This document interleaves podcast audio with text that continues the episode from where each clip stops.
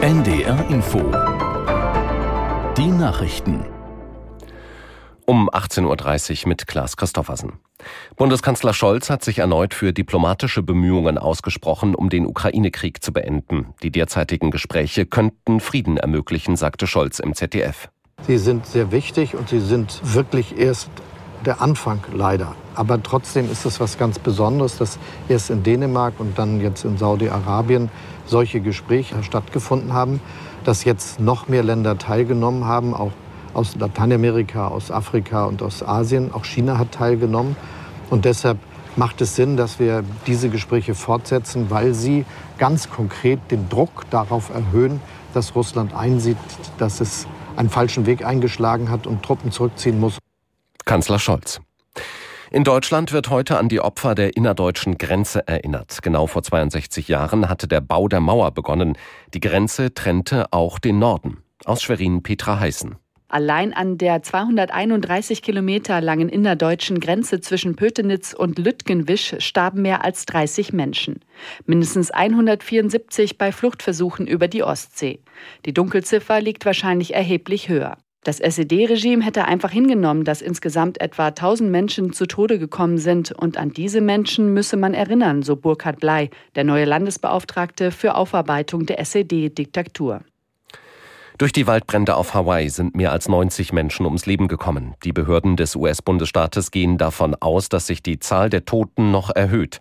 Aus Los Angeles, Katharina Wilhelm. Besonders in der fast komplett zerstörten Stadt Lahaina auf Maui müsse mit mehr Toten gerechnet werden, heißt es von der Polizei und Feuerwehr vor Ort. Nur wenige Prozent der Fläche von Lahaina ist bereits nach Opfern abgesucht worden. Spürhunde wurden eingeflogen, um die Retter zu unterstützen. Mittlerweile bestätigte die Notfallbehörde Hawaiis, dass die 80 installierten Warnsirenen stumm geblieben sind, als die Brände aufgeflammt sind. Die Bevölkerung sei unter anderem auf ihren Handys gewarnt worden.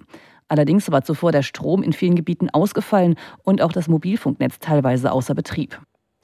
Das Abschleppen des havarierten Öltankers Jannis P. vor Rügen kommt nicht voran. Nach wie vor ist unklar, wann und in welchen Hafen das Schiff zur Reparatur gebracht werden soll.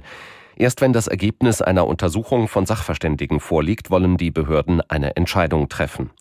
Die Experten hatten den Tanker gestern begutachtet. Sie sollten feststellen, ob er schlepptauglich ist. Im DFB-Pokal hat der VfL Wolfsburg souverän die zweite Runde erreicht. Die Niedersachsen gewannen beim Fünftligisten Maccabi Berlin mit 6 zu 0. Der Hamburger SV setzte sich in der Verlängerung mit 4 zu 3 gegen Rot-Weiß Essen durch. Der Rostocker FC ist dagegen ausgeschieden. Der Club verlor 0 zu 8 gegen den ersten FC Heidenheim. Eine Überraschung gelang der Spielvereinigung Unterhaching. Der Aufsteiger in die dritte Liga warf mit einem 2 zu 0 Sieg Bundesligist FC Augsburg aus dem Wettbewerb. Das Wetter in Norddeutschland. Heute Abend freundlich und fast überall trocken, 20 bis 24 Grad. Nachts zeitweise klar, weiterhin trocken, vereinzelt Nebel, Tiefstwerte 17 bis 13 Grad. Morgen wieder freundlich, im Harz gebietsweise Schauer, 23 Grad in Flensburg bis 29 Grad in Braunschweig. Und die weiteren Aussichten am Dienstag zeitweise Schauer und einzelne Gewitter, 21 bis 29 Grad. Das waren die Nachrichten. NDR Info. Themen des Tages. Mit Nils Kinkel, guten Abend. In fünf Bundesländern gehen die Sommerferien zu Ende, auch in Niedersachsen und Bremen. Es ist also voll auf den Straßen im Norden. Auch viele Politiker kommen zurück aus dem Urlaub wenn sie nicht eh schon unterwegs sind, zum Beispiel im Wahlkampf. Wir hören gleich in die Sommerinterviews von ARD und ZDF, heute mit Olaf Scholz und Saskia Esken, beide von der SPD. Außerdem in der nächsten halben Stunde ein Bericht von der Gedenkfeier zum Jahrestag des Mauerbaus und im Sport am Sonntag geht es um die Vorstellung von Superstar Harry Kane in München. Wie kann der Krieg in der Ukraine schneller beendet werden? Vielleicht mit deutschen Raketen? Olaf Scholz will sich weiterhin nicht festlegen, ob Deutschland Taurus Marschflugkörper an die Ukraine liefern sollte.